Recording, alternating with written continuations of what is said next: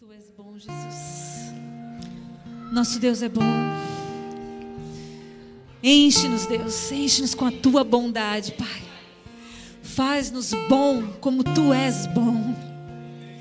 E que a maldade desse mundo venha ser arrancada de nós, Pai. Oh, Jesus. Que os nossos olhos consigam enxergar a tua bondade, Deus. O quão bom tu és para as nossas vidas. Nosso Deus é bom e louvado seja o nome do Senhor, porque Ele é bom. Amém. O Senhor é bom para com seus filhos. E a bondade dele, ela multiplica em nós. Quanto mais, quanto, quanto mais bom nós somos, mais bondade nós recebemos. Lá em 2 Coríntios, capítulo 9, verso 6, fala que: E isto afirmo: aquele que semeia pouco também ceifará, e o que semeia com fartura, com abundância, também ceifará. Em nome de Jesus, que você possa compreender que tudo aquilo que você planta para o reino de Deus, de um Deus que é bom, tudo aquilo você vai recolher, você vai ceifar.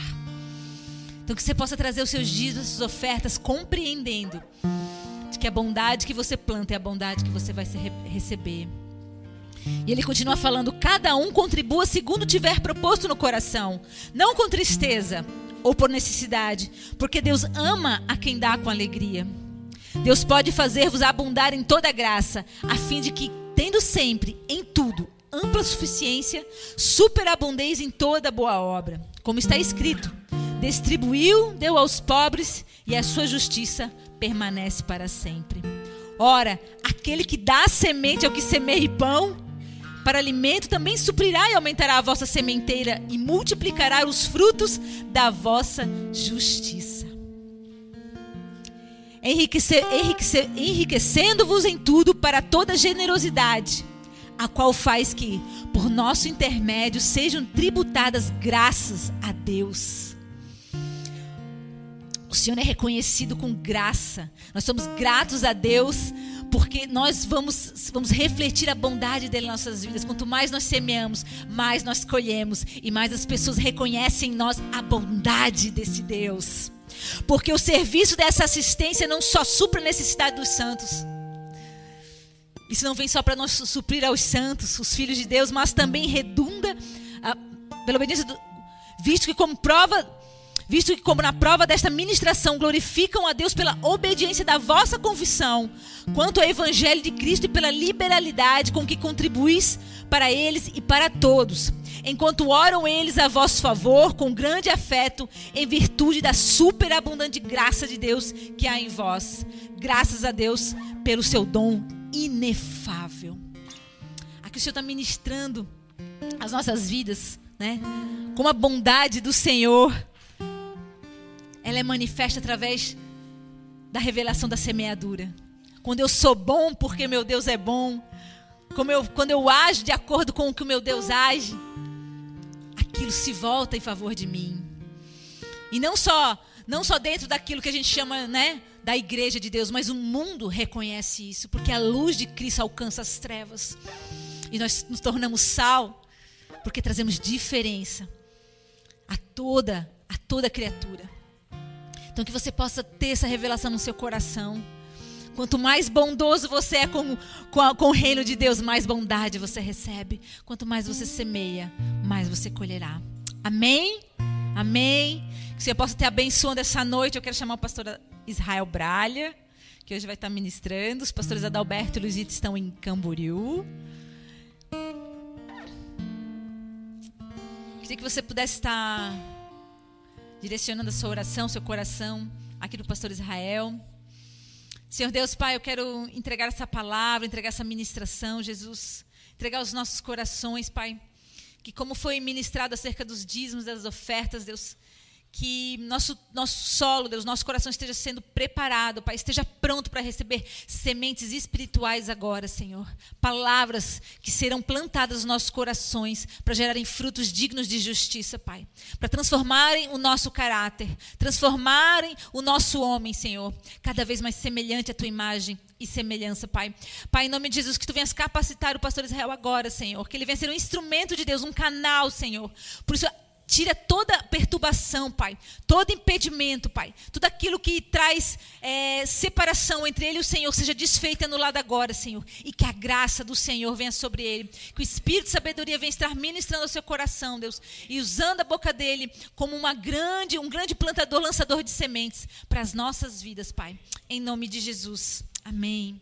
Amém. Boa noite. Nós acabamos de cantar que nós somos o povo do Senhor, atraídos a Ele até a nossa redenção. Se a graça é um oceano, nós estamos mergulhando ou nós estamos afundando. Eu convido você agora você que está aqui neste momento e você que está nos assistindo, a se entregar totalmente nesses próximos 40 minutos e não olhar mais para o seu celular, não levantar para ir no banheiro, não levantar para beber água. Você que está na sua casa assistindo, deixar tudo de lado e mergulhar aqui no propósito do Senhor desta palavra. Eu sei que Ele vai falar com você de uma maneira mais íntima e ele vai se revelar a você de uma maneira mais prática. Por isso, preste atenção. Aquele que tem ouvido, ouça o que o Espírito está dizendo à igreja. Hoje nós vamos falar sobre cultura do ambiente. E para falar sobre isso, nós precisamos compreender o que é a cultura, o que é ambiente e o que, que você tem a ver com isso. Abra sua Bíblia em Provérbios capítulo 23, verso 7. A palavra de Deus diz: Como você imagina a alma, a sua alma, assim ela é. Como você pensa, como é a sua alma, assim ela o é. Se você pensa que a sua alma é uma alma pecadora, derrotada, falível, imprestável, assim ela é. Se você pensa que a sua alma é uma alma resgatada, regenerada, salva, então assim ela é.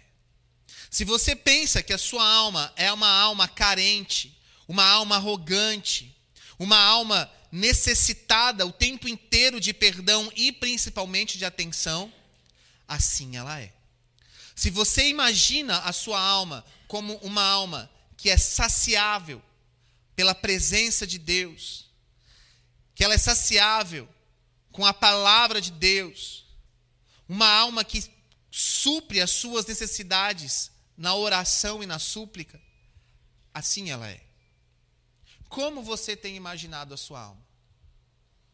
Talvez essa semana seja uma semana decisiva para muitas pessoas. Para alguns aqui.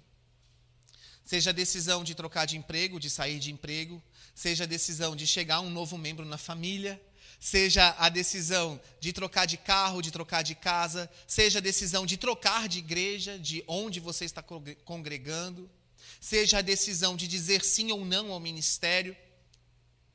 É muito importante você pensar como é a sua alma. Porque o modo como você pensa a sua alma, assim você determina nas suas orações.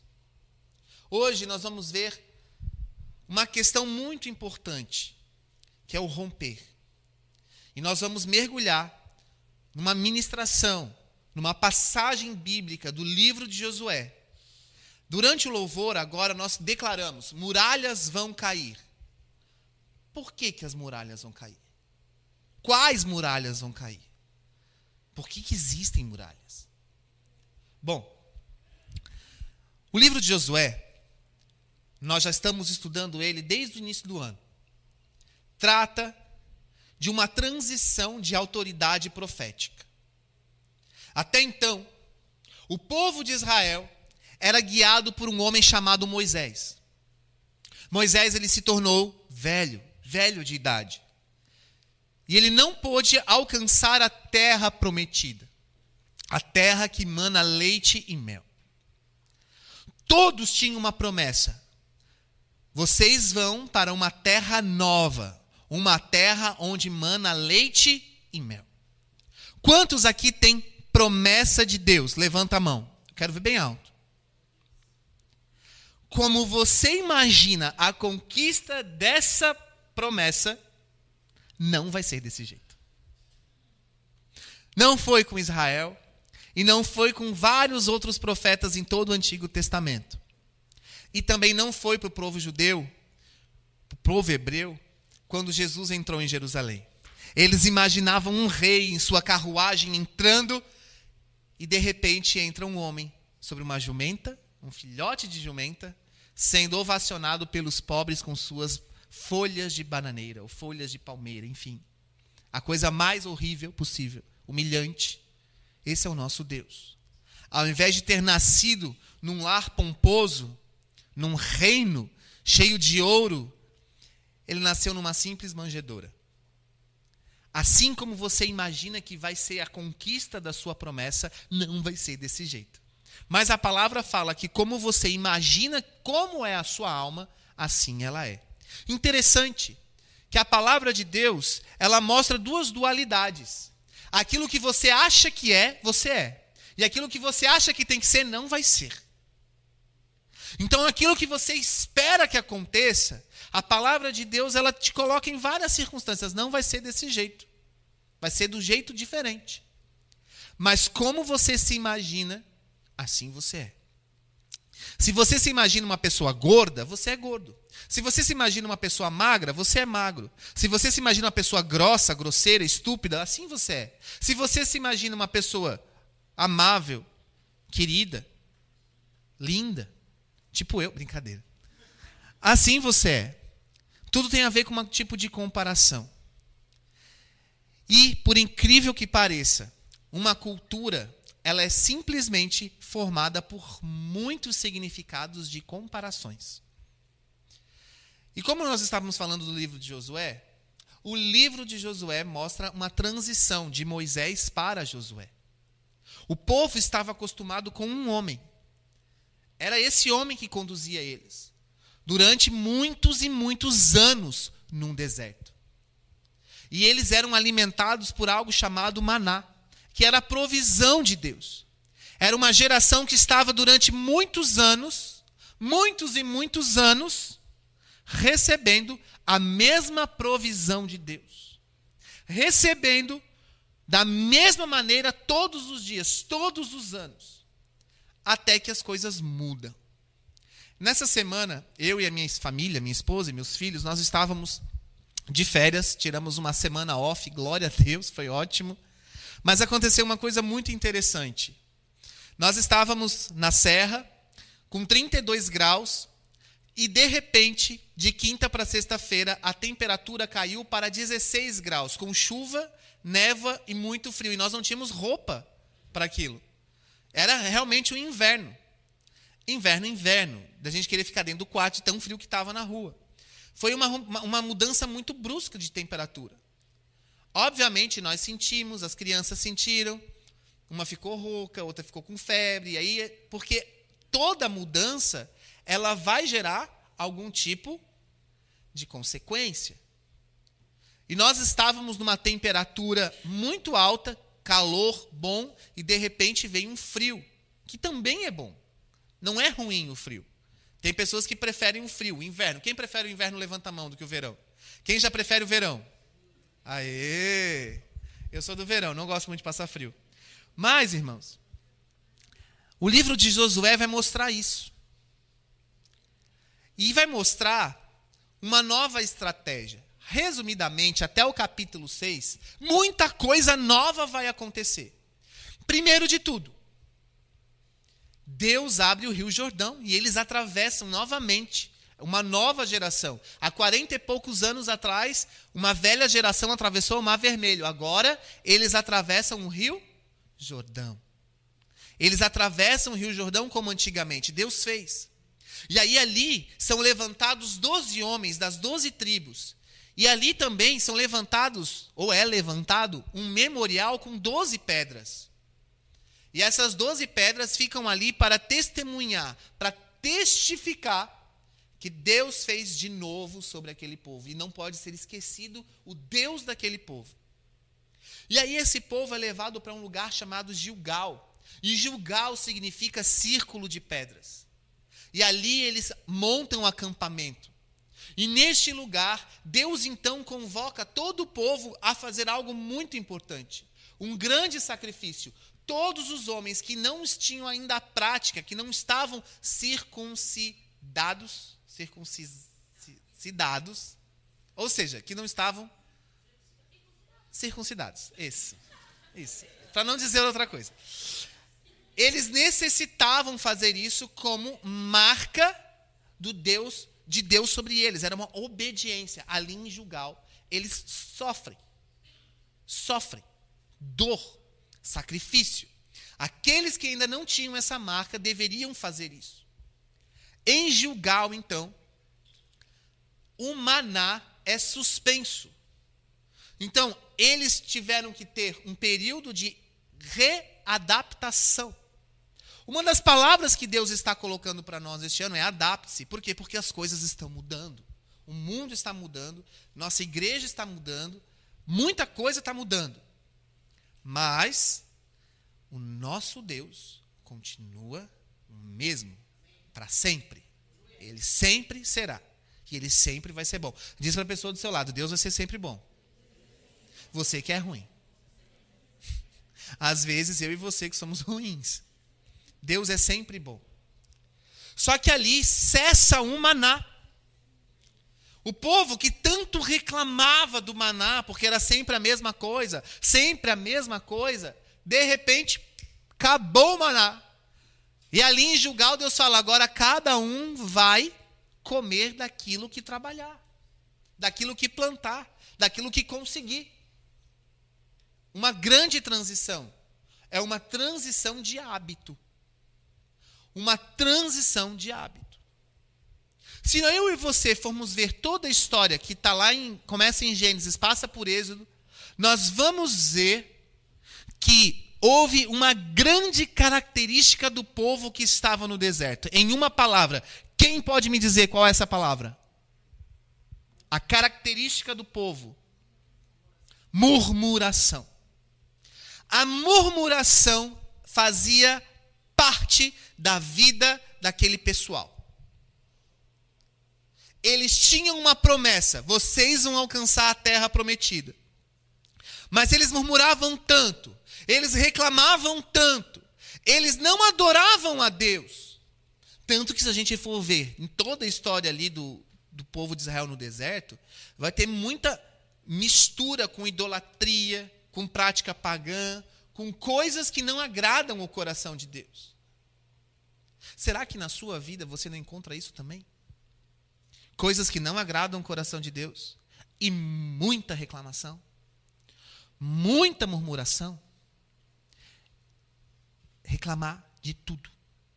O povo vinha de uma cultura de receber de Deus, não trabalhar não ter que ir atrás do seu próprio alimento, porque o alimento vinha, recebia de Deus, e eles reclamavam do que recebiam. E mais, eles reclamavam do líder que eles tinham, que era Moisés. A ponto de nós vermos na história que os irmãos de Moisés e algumas outras pessoas foram adoecidas pelo próprio Deus e sofreram.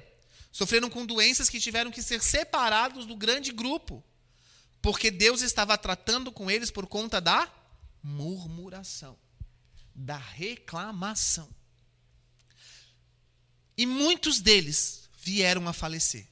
Ficaram velhos, também como Moisés. Eles eram da geração de Moisés. Eles morreram. E os filhos deles, que, que a gente chama né, popularmente de filhos do deserto, agora estão com Josué. E eles estão vivendo um novo tempo. E ali em Josué 5, capítulo 5, eles estão em Gilgal, que significa círculo.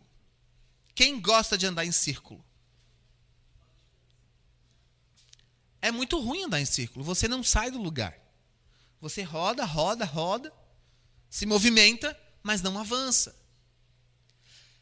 Mas foi necessário aquele período de reconhecimento, de voltar às origens. E Josué, ele é o cara que faz isso. Ele ministra isso. E ele faz os homens, então, terem o seu ato de circuncisão. E ele faz com que todos voltem à prática da lei e das festas. E eles continuam festejando todas as festas que deveriam ser festejadas. Você pode ler isso no livro de Josué, capítulo 1 ao capítulo 6. Convido você essa semana a ler Josué 1 ao 6. Você vai ver essas, todas essas questões sendo confirmadas aqui. E só então, depois desse realinhamento e adaptação, já não tinha maná, o povo já tinha atravessado o Rio Jordão, eles estavam já diante da terra prometida eles se deparam com as muralhas da terra prometida. Muralhas. Muralhas gigantes. Não era um murinho, não era uma cerquinha que o cabritinho pula. Eram muralhas. Poxa, Josué, essa é a promessa de Deus? Ele falou que nos levaria para uma terra onde mana leite e mel. E agora nós estamos diante de uma cidade fortificada. E agora? Eles continuam em Gilgal. E aí Josué, antes de trazer respostas do que iria acontecer, porque nem mesmo ele sabia o que aconteceria, ele realinha o povo. Ele realinha ao povo a uma nova prática de hábito. Adoração, devoção e reconhecimento que o Deus, o nosso Deus, é o único Senhor. Amarás, pois, então, ó Israel, o Senhor teu Deus com tudo o que você tem, principalmente com seu entendimento. Chega, não posso duvidar. Deus me deu uma promessa. Eu vou alcançar essa promessa. Não é do modo como eu estou imaginando que vai ser mas Deus vai me dar essa promessa. Vocês estão compreendendo o que eu estou explicando? Adorar a Deus com o próprio entendimento. Será que você consegue adorar a Deus com o seu próprio entendimento? Crer, mesmo sem saber como vai acontecer? Eu tenho uma promessa de que toda a minha família será salva pelo Senhor. Você pode adorar a Deus com seu entendimento, crendo que isso vai acontecer, independente de como você imagina que isso vai acontecer. Sabe? Um dos grandes, uma das grandes dificuldades que existem hoje em dia é ser profeta. Porque profeta é aquele que vê à frente. Essa semana, acho que alguns aqui assistiram também uma ministração do pastor Luiz Hermínio lá na conferência do Clamor, na Lagoinha, e ele compara os profetas como os designers de moda. Tá todo mundo aqui no verão, 30 e poucos graus na praia, e o designer de moda já está vendo a tendência do inverno do ano que vem. E aí ele chega e apresenta lá as coleções todas de couro, casaco de pele. E a pessoa que está no verão fala assim: Isso não está fazendo nenhum sentido. Olha esse calor que está aqui. Mas o cara está pensando lá na frente. Já está vendo a tendência lá na frente. Quando chega o frio, é assim: Agora faz sentido. Tudo a ver. Só que quando está naquele invernão, os caras já estão lançando um novo verão. Vocês estão entendendo? Toda adaptação precisa desse entendimento. E muitas vezes o seu entendimento, que é a sua própria razão, ela contende muitas vezes com o reconhecimento de que Deus é Deus. E agora o povo estava diante das muralhas. Mas foi necessário então atravessar o Rio Jordão. Foi necessário criar o memorial com as doze pedras, separar os doze homens, separar todos os homens para serem circuncidados. Foi necessário fazer todas as festas em Gilgal, permanecer em Gilgal, para que aí no capítulo 5 Deus vai se manifestar. E Deus aparece. E Deus aparece trazendo grandes, grandes estratégias. Preste atenção. Uma das grandes estratégias, então, que Deus traz, ele vai começar a mostrar no capítulo 6. Lembrando que no início dessa ministração, eu convoquei a todos a prestarem atenção aqui e esquecerem de tudo o que está acontecendo ao seu redor. Não veja celular, não saia para ir no banheiro, não saia para beber água, porque o diabo vai fazer de tudo para tirar sua atenção. Sabe por quê? Ele não quer que as muralhas caiam. Porque as muralhas elas dividem. As muralhas elas dividem. E toda divisão vai cair por terra em nome de Jesus. E essa divisão que eu estou falando é a sua divisão com Deus. O pecado ele gera a divisão da sua vida com Deus.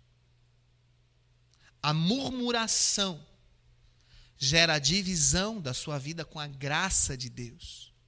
Se a graça é um oceano, nós estamos mergulhando. Será mesmo?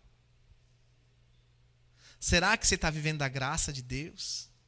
Será que você está afundado, mergulhado na graça de Deus? Será que eu e você estamos sendo sal? Oh, Jesus, essa palavra vai mexer com alguns aqui essa noite. Será que lá no seu serviço você faz diferença? Você é Jesus? Aonde você vai nas redes sociais, no metaverso? Hein? Você é Jesus? Você espalha sal? Você é luz? Ou você senta na roda dos escarnecedores, você bebe da bebida dos escarnecedores, você come da comida dos manjares do rei, que é totalmente contaminado e não tem sido como Daniel e seus amigos. Como você tem sido? Como eu tenho sido? Nós viemos de uma cultura muito religiosa, o que importa é eu ter a aparência de crente. Eu tenho que ser crente. Meus filhos têm que ser crente. Nós temos que ser felizes. Mostrar que o Instagram tem que ser lindo. Mas fora dos stories, como é que você está?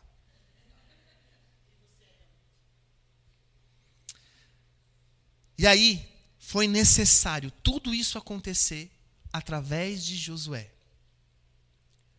Para Deus se manifestar e trazer estratégia como profeta, ele vai receber estratégia de Deus. Mas, como vocês sabem, qual era essa estratégia? A estratégia era juntar as trombetas, a arca, juntar os utensílios sagrados, juntar todo o povo e durante alguns bons dias rodearem toda a Jericó. E no sétimo dia haveria uma promessa: a terra seria deles. Todo mundo conhece essa história. Agora essa história está em Josué 6, 7 e 8. Vai contar da prostituta Raabe, de tudo o que acontece. Eu sugiro você a ler o livro de Josué. É um livro muito bom, com muita história, com muitas coisas, com muitos detalhes. Mas eu quero me atentar apenas à estratégia. Abra em Josué, capítulo 6, 10. Bem-vindos à ministração dessa noite.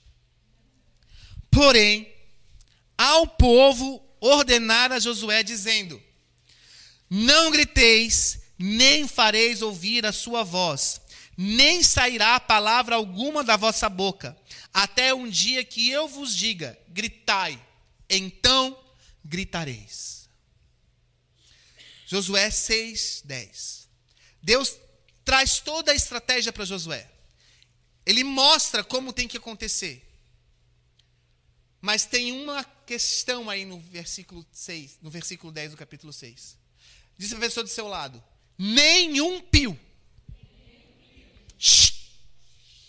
Agora ordena para sua alma agora isso. Shhh. Nenhum pio.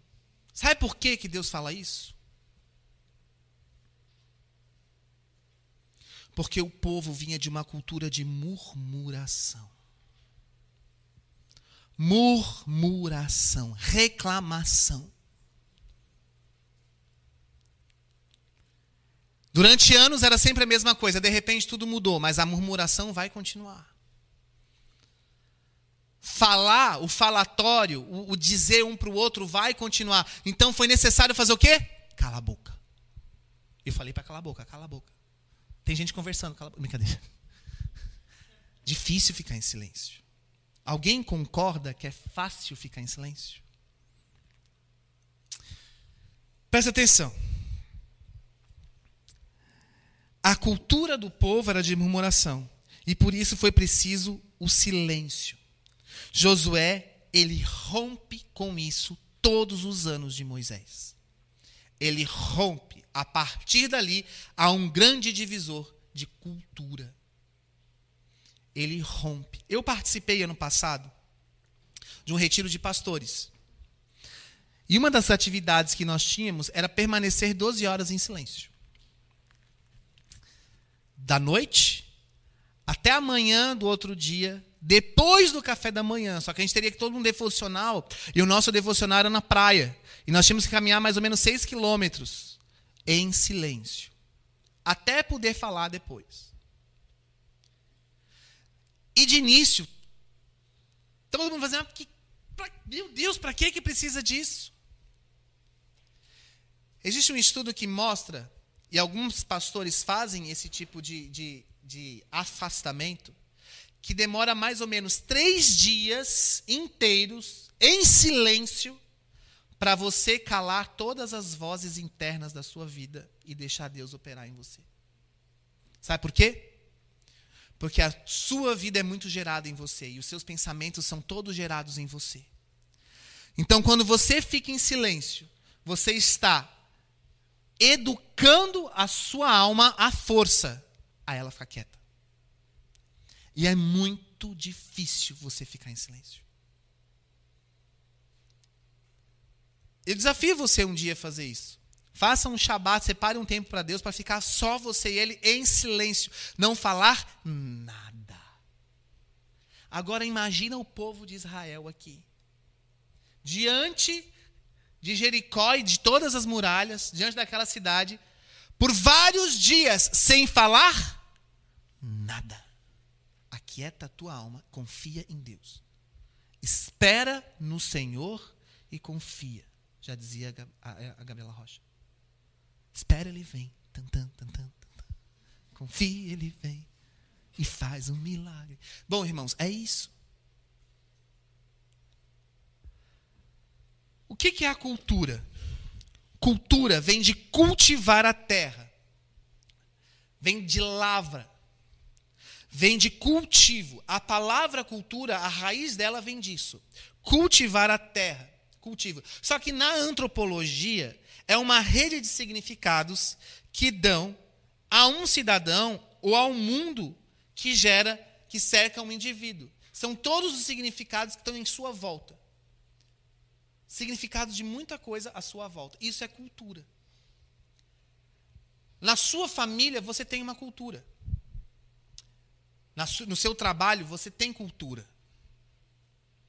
No seu emprego, você tem cultura. Aqui nessa igreja, você tem cultura. Várias práticas que estão, hábitos que estão no seu dia a dia e que você faz, e que você age, e que de repente Alguma coisa acontece e muda, e quando muda, você se desestabiliza. O que está acontecendo? Nós tivemos aqui no Brasil, e eu convido você a assistir o, o, as ministrações, parte 1 e parte 2, do Brasil Nação Santa, que foi no sábado passado. Eu mostro como acontece o início da igreja no Brasil como um todo. E a gente consegue perceber que o Brasil é um país que abrangeu diversas culturas. Japoneses, libaneses, alemães, italianos, portugueses, são muitos povos que vieram para cá com suas culturas e culturas diferentes. Cada um aqui tem cultura. E o povo de Israel também tinha uma cultura: sofrer no deserto, receber maná e reclamar. Fazia parte da estratégia do Senhor o silêncio. O permanecer em silêncio é um árduo exercício dos sábios. Você precisa, às vezes, permanecer em silêncio. O silêncio é a maior dificuldade das multidões. Você já viu uma multidão em silêncio? A menos se você estiver diante de uma multidão de guerreiros e soldados. Aí você vai ver silêncio. Aí você vai ver ordem. Mas uma multidão livre não tem silêncio. Se você for ver lá a Câmara dos Deputados, a Assembleia Legislativa, tudo aquilo que aparece na televisão, tem uma pessoa no microfone falando e um monte de gente em silêncio prestando atenção no que o cara está falando, certo? É uma confusão. Todo mundo falando, falando, falando, falando, falando, falando. Uma bagunça. Você vai para uma manifestação, está todo mundo em silêncio? Não. O silêncio é a grande dificuldade das multidões. E deixa eu te falar algo muito importante. O silêncio, ele é uma estratégia. Ele serve para um propósito. Abra a sua palavra agora em Eclesiastes 3, capítulo 7.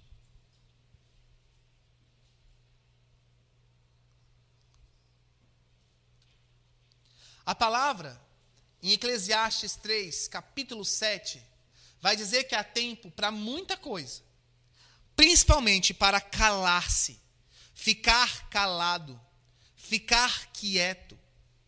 Há tempo para você ficar em silêncio. E há tempo para falar, para esbravejar. Há tempo para você extravasar, para você fazer festa. Mas há tempo de ficar em silêncio. Quanto tempo faz que você não fica em silêncio? Hein? Por horas. Não vale dormindo. Você e Deus em silêncio. Silêncio, silêncio. Não vale música tocando, não vale você orando em línguas, não vale você falando dentro de você, é silêncio. Silêncio é estratégia, serve para um propósito, para Deus agir. Para Deus calar os demônios dentro de você.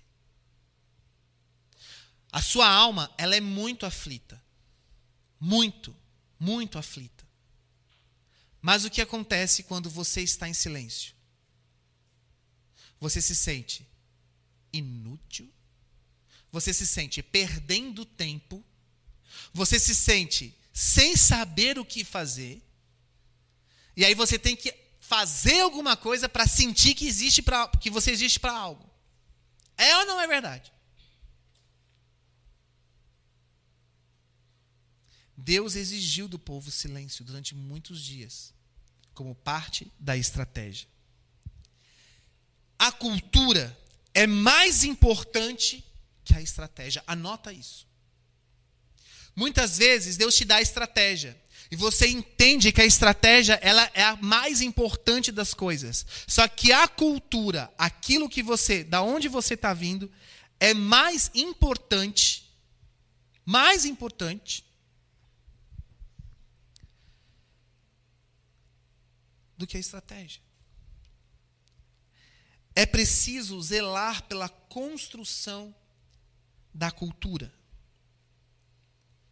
Irmãos, cultura é muito sério. Nós, na nossa igreja, temos cultura. Talvez você nunca tenha parado para pensar sobre isso. Mas palavras como espada, como tocha, como batalha espiritual, como estratégia, como montanha, monte, águia, quatro seres fazem parte da nossa cultura. E eu estou falando de aspectos espirituais. Agora, aspectos naturais. IC, IT, Jerusalém, Van, Camboriú faz parte da nossa cultura. Diáconos, obreiros, pastores, faz parte da nossa cultura. Ministério, vir ao culto, FAPTEM, faltar ao FAPTEM, faltar ao culto não pagar o FAPTEM, dever na cantina, faz parte da nossa cultura. Reclamar de tudo que acontece na igreja, reclamar dos eventos, reclamar que agora tem que fazer inscrição pelo aplicativo. Nunca precisou disso, agora precisa, precisa. Tá ruim? Fica lá com Moisés. Mudou. Independente daquilo que você quer, mudou. Essa é a real para o povo de Israel. Mudou. Ou tu cala a boca e vai atrás de Jericó e dá a volta, ou morre aqui em Gilgal. Sabe o que Deus está querendo falar para você hoje? Tudo mudou. Ou você morre no seu Gilgal, e Gilgal para algumas pessoas aqui faz muito sentido desde 2012, ou o que acontece? Você avança. E avança em silêncio para um rompimento de cultura. As coisas estão mudando, adapte-se. Mudou. Nós estamos prestes a chegar no nosso retiro de carnaval. Pela primeira vez em todos os 22 anos da igreja, o nosso retiro de carnaval vai ser de três dias. Mudou.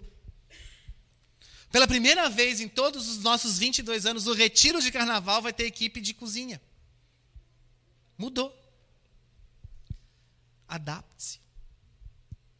As coisas estão mudando. Mas não basta simplesmente mudar, as muralhas têm que cair. E a cultura é o mais importante do que a estratégia. Duas características da cultura. Ela precisa ser exportável, ou seja, ela precisa ir ser exportável, ela precisa ser exportada, levada com você para outros lugares. Aquilo que você está fazendo aqui no corpo, dentro da igreja, no reino, tem que ser feito lá fora, lá no seu serviço. Lá na sua família que não é cristã. Lá com o seu chefe, com seus colegas de trabalho, lá com seus amigos de mundo. Aquilo que está aqui dentro, a sua cultura, tem que ser exportável lá para fora. Não o contrário. Lá você não precisa ser mais agente secreto. Você tem que ser sal e luz. E depois, a cultura tem que ser saudável. Já parou para pensar que saúde é uma coisa que não se faz sozinho, sem esforço físico? Sem cuidado, sem zelo, a saúde não, não, não existe. Se você para totalmente de cuidar da saúde, o que, que vai acontecer com você? Você vai morrer. Saúde é necessário zelo, cuidado, cuidado check-up exercício, hábitos, bons hábitos, coisas que vão contra a sua carne, contra a sua vontade de preguiça, de não ter que fazer nada, de só comer, de só dormir. Vocês estão entendendo? Cultura tem a ver, então, com aquilo que precisa ser exportável e aquilo que tem que ser saudável. Eu vou dar um exemplo. A semente é estratégia. Quando você lança sementes, você está lançando estratégias. Cultura é a terra adubada. Cultura é aonde a semente vai crescer. E o povo de Israel agora está passando por uma grande transição. Uma cultura de murmuração, de reclamação, para ficar em silêncio e crendo que Deus vai fazer um milagre. Muito mais difícil que passar 40 anos num deserto é você rodear uma cidade inimiga que a qualquer momento podia jogar qualquer coisa para cima de você e te matar em silêncio. Pensa na, agora na estratégia que Deus trouxe para o povo. A qualquer momento eles poderiam ser mortos, mas eles ficaram dias e dias rodeando Jericó em silêncio. Porque Deus estava operando no coração deles, no íntimo deles, na cultura deles, na entranha deles. Não fale nada. Fique em silêncio. Quantos aqui participaram do Moriá? Uma das ministrações do Moriá é um desafio é você permanecer em silêncio por uma noite. E muita gente não conseguiu. E aí pegava o WhatsApp para burlar. Justamente a ideia era você ficar só com o Senhor, porque é difícil, a sua alma grita. Voltando ao início da ministração, como você imagina a sua alma, assim ela é. E quando você tem dificuldade para ficar em silêncio, você pode ter certeza, você tem dificuldade de estar com Deus. Você tem dificuldade de confiar em Deus. Você tem dificuldade de confiar que Deus é Deus. E o Senhor faz com que todo o povo rodeie a uma cidade por muitos dias, em silêncio, para eles aprenderem a confiar em Deus. Olha que tremendo isso. Olha que tremendo isso. É a ruptura da cultura. O que gera a cultura são os seus valores. Quais são os seus valores? E os valores vêm de uma visão bem clara e definida. Qual é a sua visão de vida? Eu não estou perguntando qual é a promessa de Deus para a sua vida. Qual é a sua visão de vida? Você tem uma visão de Deus para quê? Eu tenho 19 anos. Qual é a minha visão de vida? Eu estou existindo para quê? Sabe? O povo de Israel no deserto, eles tinham uma promessa: eu vou alcançar a terra prometida, mas eles não tinham visão de vida. Então eles reclamavam, porque a promessa não chegava e não era do modo como eles queriam. A visão te mostra propósito. Visão te mostra aonde você quer chegar. A sua cultura tem a ver com seus valores e os valores vêm da sua visão. Você está vendo Jesus falar com você nessa noite? Eu quero ser pastor. Eu quero ser médico. Eu quero ser CEO de empresa. Eu quero ser uma dona de casa feliz da vida e cuidar dos meus filhos. É o que eu mais quero. Você quer. Quais são os seus valores? O que você está fazendo para isso? Qual é a sua adoração ao Senhor Deus nisso? Ou você apenas vive, eu tenho uma promessa, um dia você pastor. Eu tenho uma promessa, um dia você médico. Eu tenho uma promessa, um dia eu vou ser dona de casa. Mas o que você faz com isso? Eu tenho uma promessa, eu vou para as nações. O que você faz com isso? O povo de Israel, ele morreu no deserto. A promessa continuou. Mas ele morreu e não alcançou a promessa. Quem alcançou foram os filhos deles. Deus está querendo te dizer que se você não se adaptar a uma nova cultura, você vai morrer e não vai alcançar a sua promessa. Deus está querendo te fazer romper com uma cultura da murmuração, com uma cultura de que tudo tem que ser igualzinho, com uma cultura de que tudo tem que ser do modo como foi até aqui. Agora está mudando, eu não estou concordando. Jesus não está perguntando para você estar concordando ou não. O mundo mudou, as coisas mudaram. Ele não mudou. Você está com ele? Ou você está religiosamente nele? Você consegue permanecer nele em silêncio? Ele consegue ministrar o seu coração e você consegue ser ensinado por ele? Ou você está que nem um, uma pessoa desesperada em YouTube, é, a gente chama que é, é, é crente que vive de, de, evento em evento e vai com qualquer vento? Porque quer, quer, quer, o pastor falando de tal, quer o pastor falando de tal, quer o, o gospel não sei do que, quer o bispo não sei da onde, quer o fulano, quer isso, quer aquilo, vai para o YouTube, quer beber disso, quer beber daquilo, quer comer daquilo. Desesperado e não recebe nada, porque não deixa Deus falar com você. Irmãos, quem te salvou? Quem é o seu Messias continua sendo Jesus Cristo. Não é pastor nenhum, não é ministério nenhum é Jesus Cristo. E é esse Jesus que está querendo dizer para você algo. Muralhas vão cair. Mas para elas caírem, você precisa passar por Gilgal, você precisa atravessar o rio, o rio, Jordão, você precisa se circuncidar, vai doer, vai sofrer, e diante dos seus maiores inimigos você vai ficar em silêncio, crendo no seu entendimento e adorando a Deus no seu entendimento que Ele é o Deus que no momento certo ele vai dizer: grite, grite, porque a tua vitória chegou. E foi assim que aconteceu com o povo em Jericó. Na última volta, o povo tocou a trombeta e gritou. E quando gritou, as muralhas. E aí eles foram felizes para sempre? Aí começou o sangue. Aí começou a guerra, irmãos as muralhas caíram e, como num grande filme épico de guerra, os homens começam a avançar por cima das muralhas e saem matando todo mundo. Matando criança, jovem, velho, todo mundo. Pastor, eu imaginei que a terra prometida era uma, sei lá, um jardim do Éden, que aí você chegava, tinha uma pombinha branca voando, e aquela coisa, uma cachoeira caindo, sabe? Hakuna Matata do Rei Leão, é lindo viver, aquela coisa maravilhosa. Aí de repente tá um cenário de guerra total, sanguinário, pavoroso, desesperador.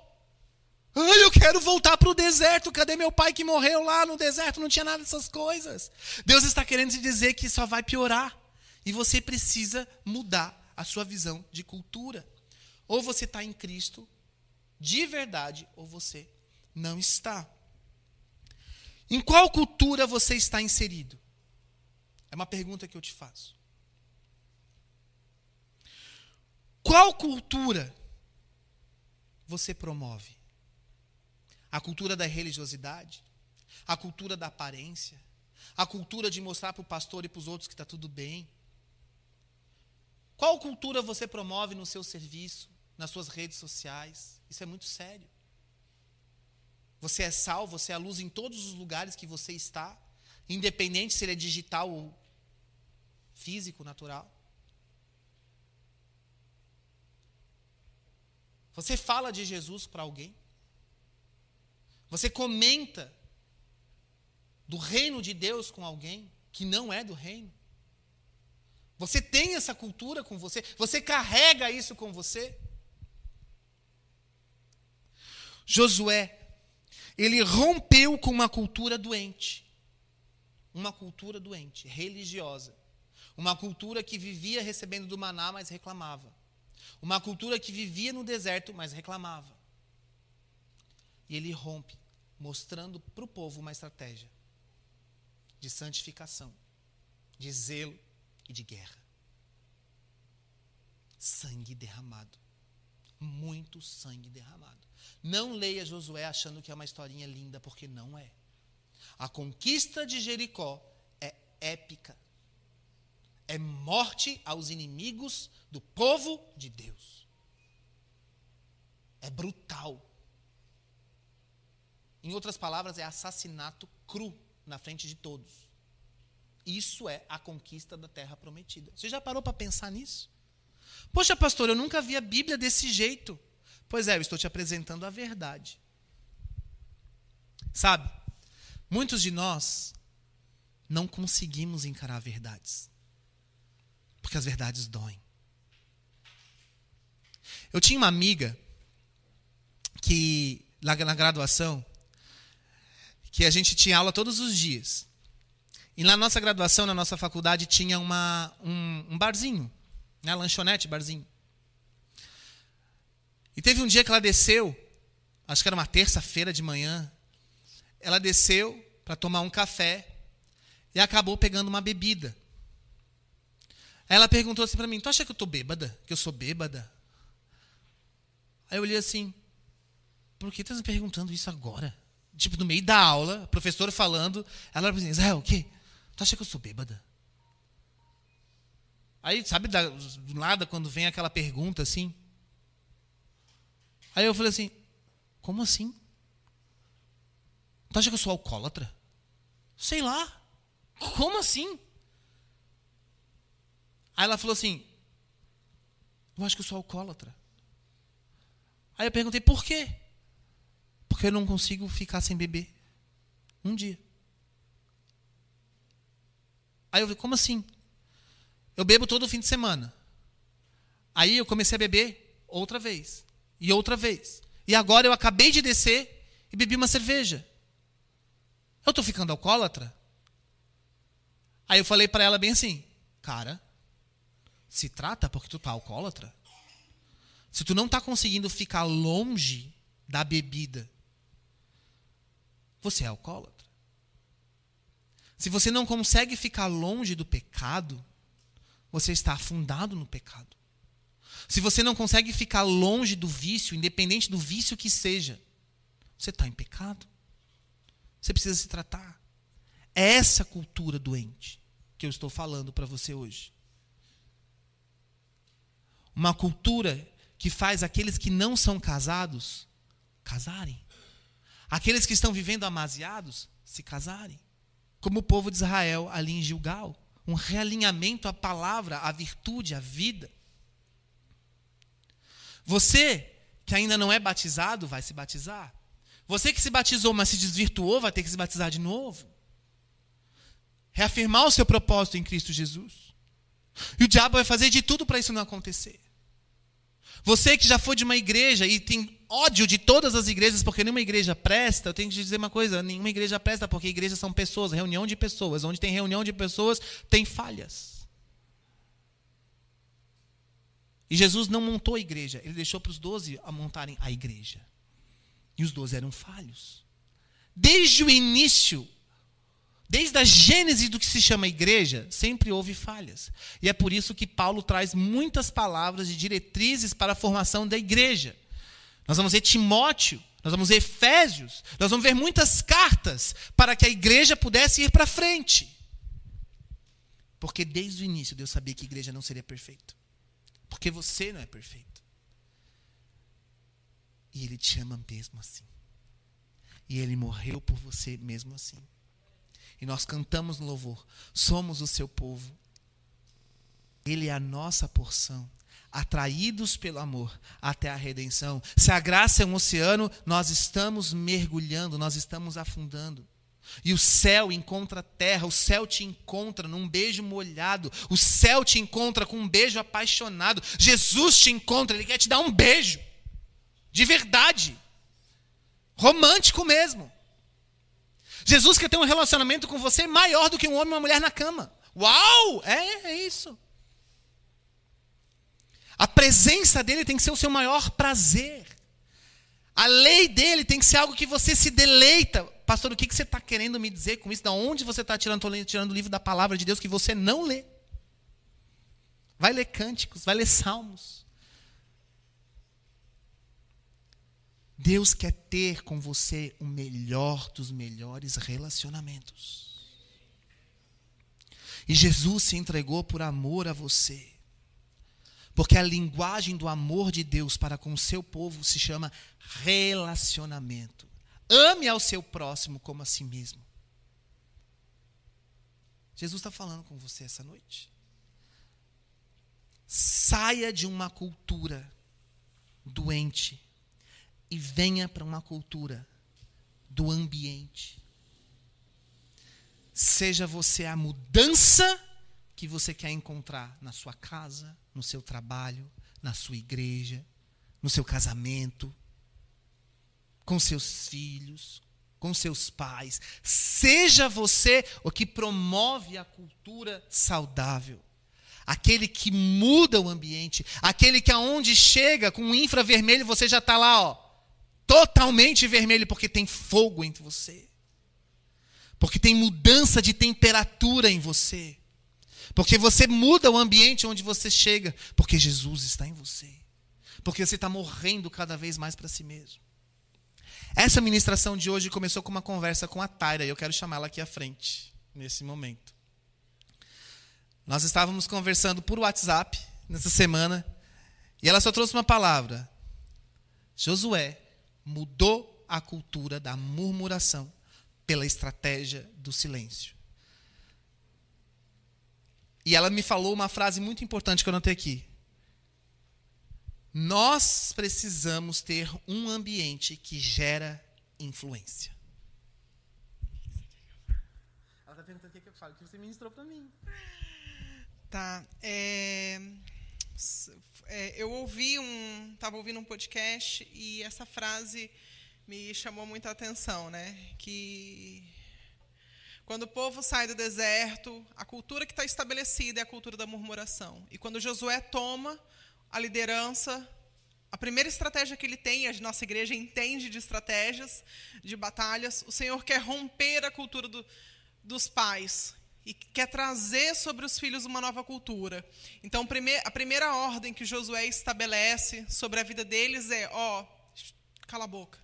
Porque se vocês abrirem a boca, vocês vão murmurar, vocês vão repetir a cultura do pai de vocês. E eu não quero isso para essa geração. Eu quero uma cultura de conquista, de guerra. Então, silêncio. E na hora certa, no momento certo, vocês vão gritar, vocês vão abrir a boca E esse povo começa a caminhar então e dar as, as, as, voltas ao redor das muralhas. E no momento certo, Josué fala: agora gritem, porque a, a, a, a conquista vos é dada. Né? Então, isso é algo muito forte. A gente tem vivido uma mudança na igreja, não só na IF, não só na Nação dos Montes, mas a gente escuta as ministrações e a gente percebe como o Espírito tem movido em relação a mudanças na igreja, no corpo de Cristo. Uma cultura de doutrina, uma cultura de religiosidade, uma cultura de segregacionismo. E o Senhor fala: Eu quero estabelecer uma nova cultura sobre a igreja. E enquanto Israel ministrava, e ele fala sobre como Josué é um livro sanguinário, né? É, quando eles in, in, invadem a terra, eles invadem com espadas, eles passam ao fio da espada. Homens, velhos, crianças, mulheres. Naquela época, quando você conquistava uma terra, ninguém podia ficar para trás, todos tinham que morrer. E aí a gente pensa assim, meu Deus, quem são os nossos inimigos, né? E a palavra fala que hoje a nossa luta não é contra a carne ou sangue, mas contra principados e potestades desse mundo tenebroso.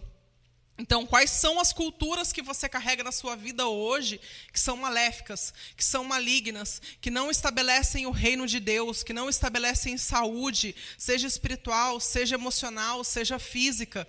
O Senhor quer chama a igreja hoje a romper com essa cultura. E você vai precisar estar com a, com a mão na espada com a mão na espada espiritual, com a mão na espada física. Quais são as lutas que você tem que travar? Você tem que ir no médico, você tem que ir no cardiologista, você tem que fazer o teu check-up? Né? Quais são as lutas emocionais que você precisa tra travar? Quais são os romperes que você precisa trazer nas suas relações sociais, com seu patrão, com seu casamento? O Senhor tem nos chamado a romper culturas. O Senhor quer uma geração saudável, o Senhor quer uma geração guerreira. O Senhor tem derramado sobre a nossa geração a unção de Josué. Né? Uma, uma unção que move culturas, que rompe com culturas antigas e estabelecem o céu de Deus sobre a terra. Então, essa foi um pouco do que o Senhor ministrou sobre a minha vida e que eu passei para o pastor. Amém. Obrigado, Tara. Irmãos, em outras palavras, Deus está querendo te dizer algo muito importante. Você quer que as muralhas caiam. Mas depois que as muralhas caírem, vai vir a pior parte. Para então você conquistar a terra prometida. E a conquista da terra prometida é só trabalho. Trabalho árduo. O povo está em Gilgal ainda. Eles recebem todas essas estratégias. O livro de Josué vai dizer: e o povo vai sair de Gilgal, que é um lugar de círculo, e vai avançar. E eles vão rodear as muralhas, e na última rodeada, as muralhas caem, com o grito da vitória. E quando as muralhas caem, a guerra começa. Quando a guerra começa, entra então a questão do tomar posse da terra. E aí, depois disso, é que eles vão avançar para a limpeza da cidade e vão continuar em rumo a Jerusalém. Preste atenção. Você tem, muitas vezes, uma imagem da sua alma errada. E você não se preocupa com isso. E você tem uma imagem da promessa de Deus para a sua vida totalmente errada. Mas você se preocupa de não acontecer do jeito que você está imaginando. Deus está querendo te dizer isso nessa noite. Inverte as tuas prioridades. Imagina a sua alma do modo certo. E para de imaginar como vai ser a conquista da sua terra prometida. Porque não vai ser do jeito como você quer. Vai ser do jeito que eu, o Senhor, o teu Deus, tenho para você. Mas saiba, não existe conquista sem luta. Você quer realmente que as muralhas caiam? Essa é uma pergunta do Espírito Santo para você. Será que você conseguiu permanecer nessa ministração sem se distrair? Será que você conseguiu permanecer nessa ministração sem olhar o celular? Sem conversar com a pessoa do seu lado? Lembra que eu falei no início? É um teste. Será que você passou nesse teste? O Espírito Santo está mostrando para você agora. O que é mais importante, afinal de contas? O Espírito Santo ou as outras coisas? Será que você é tão essencial assim que não consegue ficar 40 minutos sem responder alguém no WhatsApp, sem olhar para o lado, sem falar com alguém? Sabe o que, que o Espírito Santo está querendo te dizer? Você não tem ainda sabedoria para as muralhas caírem na sua vida. Porque se cair, você vai morrer. Porque você não consegue deixar Deus ser Deus em você. Olha que sério. Você consegue permanecer em silêncio numa estratégia antes da guerra? Se desconectar de tudo para Deus começar a operar na sua vida? Você consegue se realinhar a Deus e confessar todos os seus pecados e se arrepender e deixar a prática do velho homem, da cultura, da religiosidade que você aqui na igreja parece ser santo, mas na verdade você não está sendo santo. Olha como o Espírito Santo está mexendo com você nessa noite. Talvez assim como eu, você tenha um título de pastor, de profeta, de mestre, de diácono. Será que você está conseguindo exercer isso com excelência e dedicação ao Senhor? Ou você tem só murmurado, reclamado, apontado o erro, duvidado? Será que você consegue permanecer num culto, sentado aqui, não só de corpo presente, mas de alma presente e receber do Senhor como antigamente? Ou será que você senta aqui e começa a pensar na roupa que tem que lavar, no que você tem que fazer amanhã, a conta que tem que pagar, Deus me ajuda nisso, Deus me ajuda naquilo? Será que você consegue deixar Deus ministrar o seu coração? Deus está falando com você nesse momento? Convido você a ficar de pé.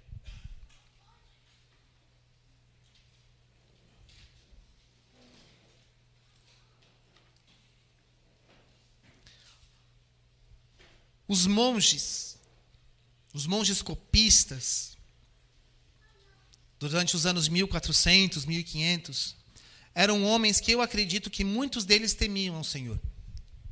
E eles viviam uma vida de reclusão. E a Igreja Católica criava monastérios, criava lugares para esses homens viverem isolados da cultura. Isolados da cultura doente. Então ali eles tinham as suas atividades de devoção e de vocação ao Senhor Deus Todo-Poderoso. E uma das grandes atividades que eles tinham era a vida no silêncio. E esse foi um grande erro. Porque Deus não quer que você permaneça o tempo inteiro em silêncio. Mas Ele diz, diz para você que existem momentos de falar e momentos de ficar quieto. Para as muralhas caírem, foi necessário dias de silêncio e dias de adorar a Deus com o seu próprio entendimento. E isso é o mais difícil. Adorar a Deus de um jeito que levanta a mão, que você fala, Deus, eu te adoro, eu te amo, isso, isso, aquilo. Alma, alma, alma, alma, alma. Agora com o entendimento assim, cara, eu posso morrer a qualquer momento. Que coisa mais louca, não tem sentido. Eu tô, estou tô dando voltas e voltas nessa cidade fortificada existe uma promessa que essas muralhas vão cair. Como é que essas muralhas vão cair, meu Deus? Calma, alma, confia no Senhor.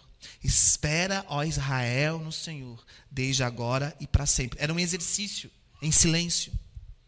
Um exercício de confiar, um exercício de não retrucar, um exercício de não murmurar, um exercício de apenas obedecer. Deus está te convidando hoje a obedecer. Deus está te convidando hoje a compreender que o seu pedido para as muralhas caírem é muito mais pesado, é muito mais custoso e não tem nada a ver com aquilo que você imagina. Tem a ver com o preço que você vai pagar. De amar, de lutar, de guerrear, de tomar posição para muralhas caírem, talvez a primeira coisa que alguns de vocês vão ter que fazer aqui é excluir contatos.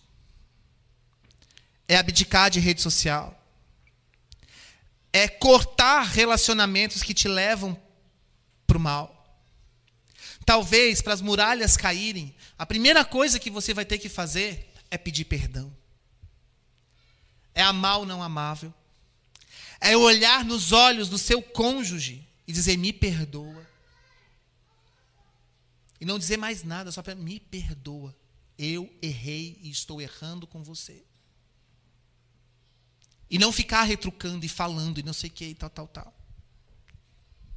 É não se defender nunca.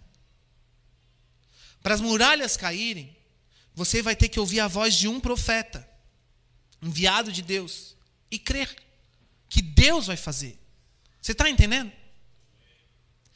E que não adianta você chegar lá no ouvido de Josué e falar assim: Josué, eu acho que você não entendeu direito, acho que não é assim, e, e tentar ludibriar.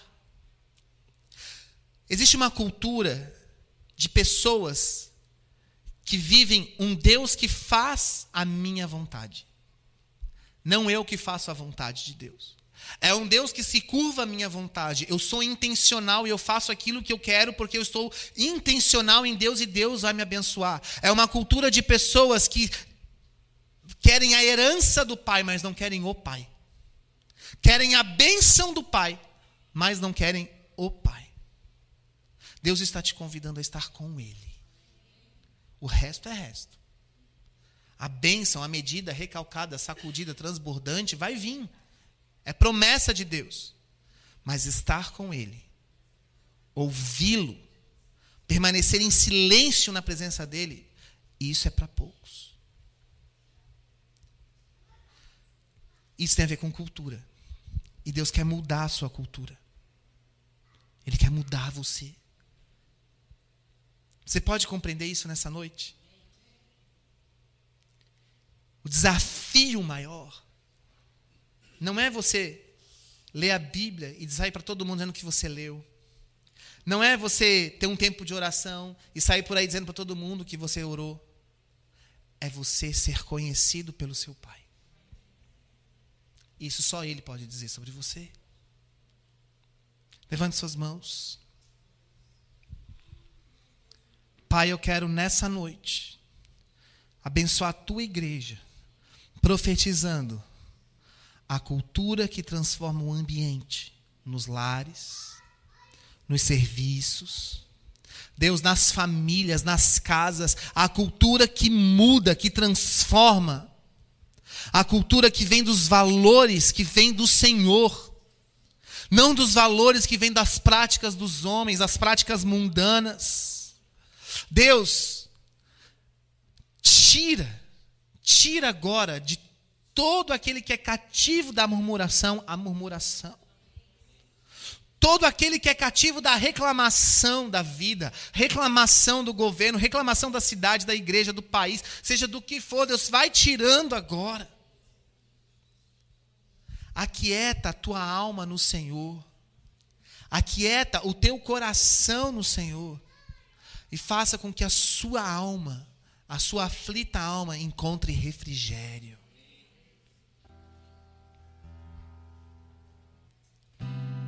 Repita comigo. Eu confio no Senhor, a rocha da minha salvação, e a minha alma desfalece pelo meu Deus, o meu rochedo, o meu libertador é o guarda de Israel que não dorme e não falha. Ó oh, minha alma, confia agora no Senhor, desde este momento até todo sempre. Senhor Jesus, eu abençoo a tua igreja nessa noite com essa palavra. Que todos aqui possam compreender que o Senhor é um Deus de relacionamento e um Deus que prioriza o caráter, que prioriza um coração sincero a uma exposição, aquilo que é visto pelos outros. Pai, que além das estratégias, nós tenhamos uma cultura que glorifica e santifica o teu nome que eu seja um servo teu, tanto aqui dentro quanto lá fora. Que eu venha te honrar com meus atos e com os meus lábios. Que eu venha te honrar com tudo que eu tenho, com tudo que eu sou. Que a minha vida seja uma vida que exalta o teu nome. E neste momento nós declaramos, em nome de Jesus, que as muralhas vão cair.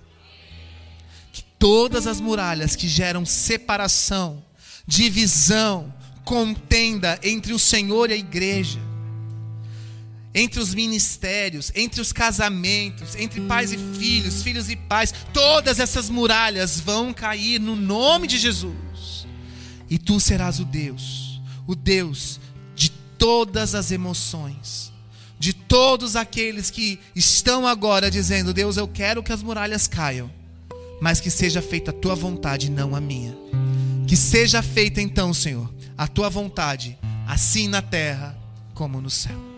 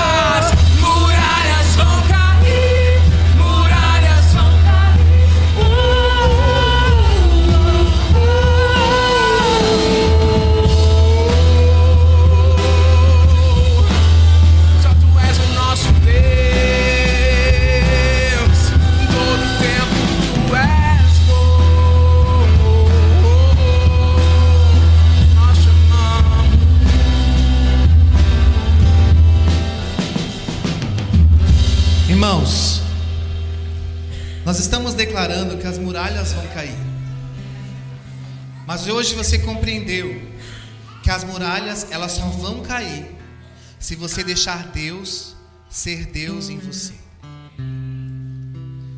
Preste bem atenção no que você está declarando. Porque para Deus ser Deus em você significa que você vai ter que morrer para si mesmo e dizer: agora Cristo vive em mim. Você vai ter que morrer para as práticas do velho homem e viver uma nova vida. Quantos querem isso? Então repita comigo essa oração com sinceridade. Senhor Jesus, eu reconheço que muitas vezes eu venho para a igreja para um ato religioso, mas nem quero ouvir a palavra. Eu reconheço que muitas vezes eu venho para o culto e o que eu menos faço é te cultuar.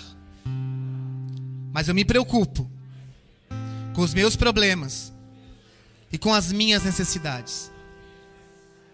Mas Jesus, a tua oração diz: seja feita a tua vontade e não a minha. Nessa noite, eu creio em ti.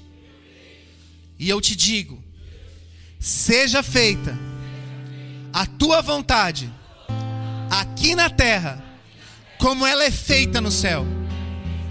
A começar em mim, gera a mudança de cultura. As muralhas vão cair, porque eu te confesso mais uma vez, como meu Senhor, como meu libertador, como meu resgatador. Eu creio que tu venceste a morte e hoje és vivo para fazer de mim uma nova pessoa. Eu te recebo de verdade, não da boca para fora. E nesse instante, eu declaro a minha alma: você pertence ao Senhor. A minha alma anela pelo Deus da minha salvação. E essa semana, você, ó minha alma, testemunhará da presença do Senhor, da intimidade do Senhor. Eu vou para o meu Pai porque eu quero fazer a Sua vontade. Amém. Pai, eu abençoo a tua igreja nessa noite com essa palavra. Senhor, que ela gere uma inquietação, uma necessidade de estar na tua presença, uma necessidade de ser luz, de ser sal, de manifestar Jesus.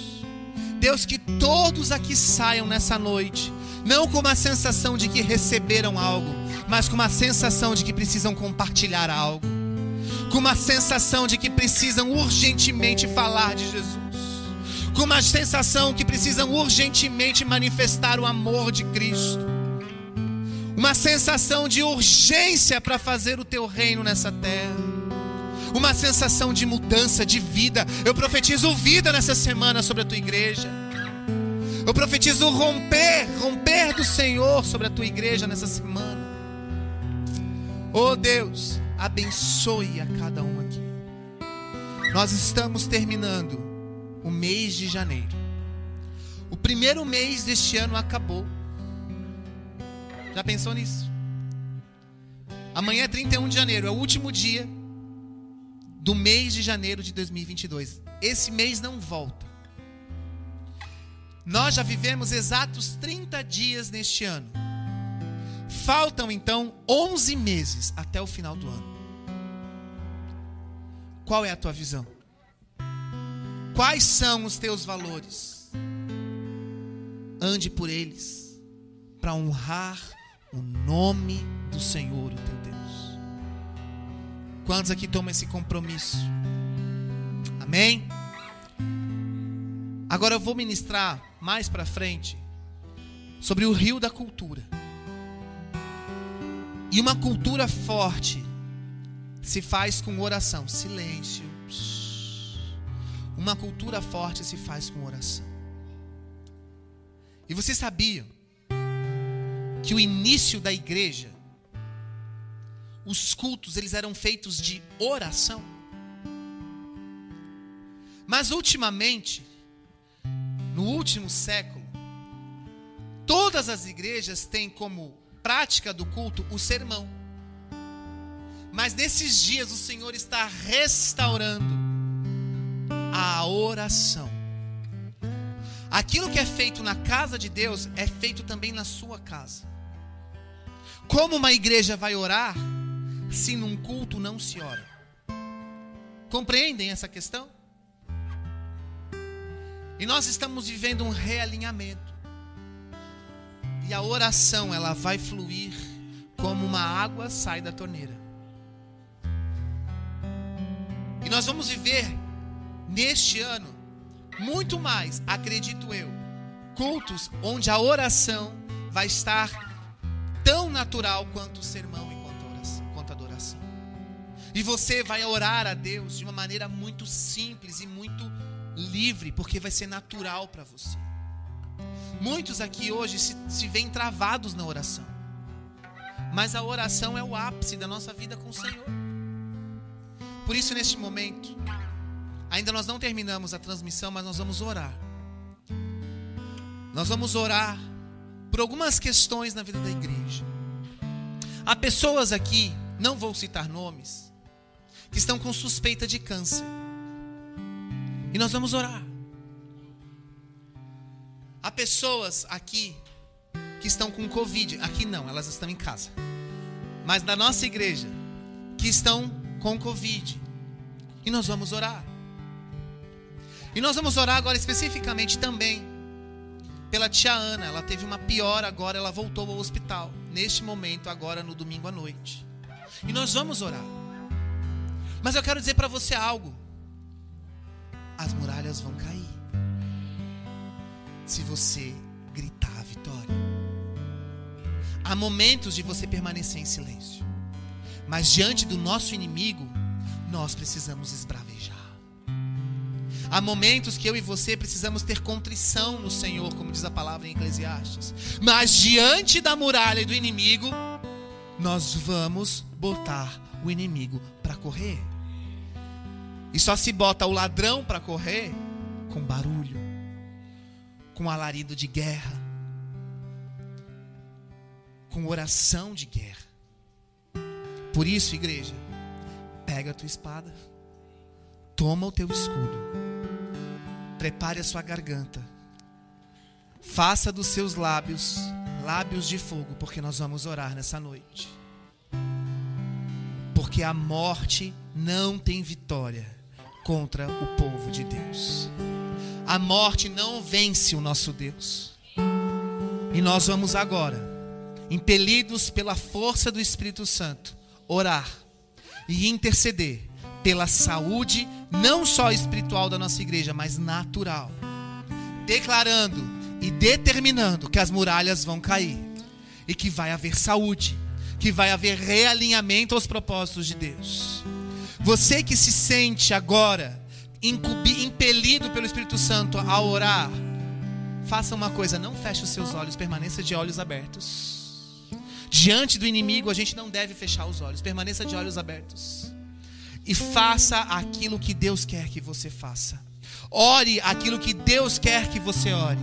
Não tenha vergonha de quem está do seu lado.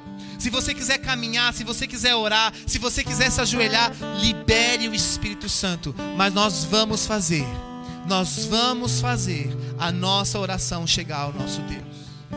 Pai, neste momento, nós vamos contra qualquer dardo inflamado do diabo para trazer destruição, para trazer é, é, divisão, tribulação sobre a tua igreja Deus, nós vamos contra toda intenção de morte. Nós vamos contra todo espírito de doença sobre as montanhas, sobre toda a igreja, e agora nós declaramos a melhora significativa sobre a vida da tia Ana.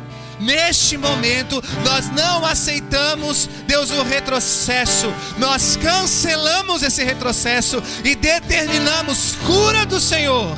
Jeová Jarrafá, a tua cura agora, em nome de Jesus. Em nome de Jesus.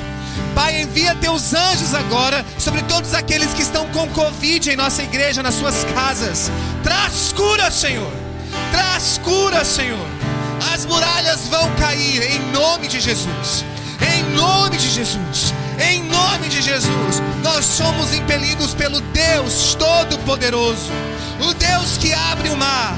O Deus que faz a pés enxuto o povo passar. O Deus que faz da estéreo mãe de filhos.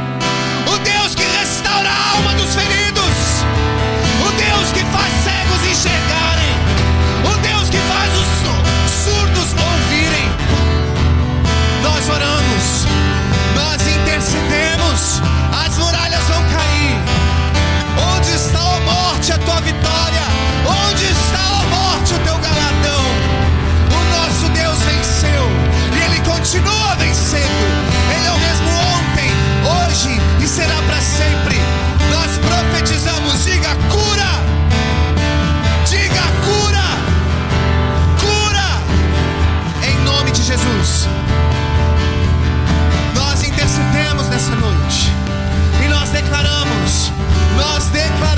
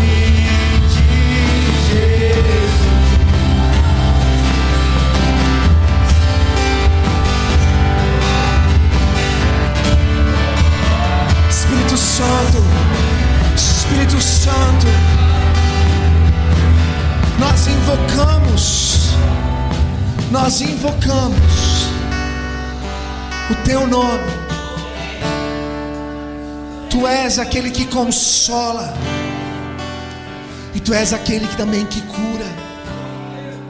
Nós cremos no teu agir. Traz cura, Deus, sobre toda a tua casa, sobre toda a igreja, para honra e glória do nome de Jesus. Aleluia.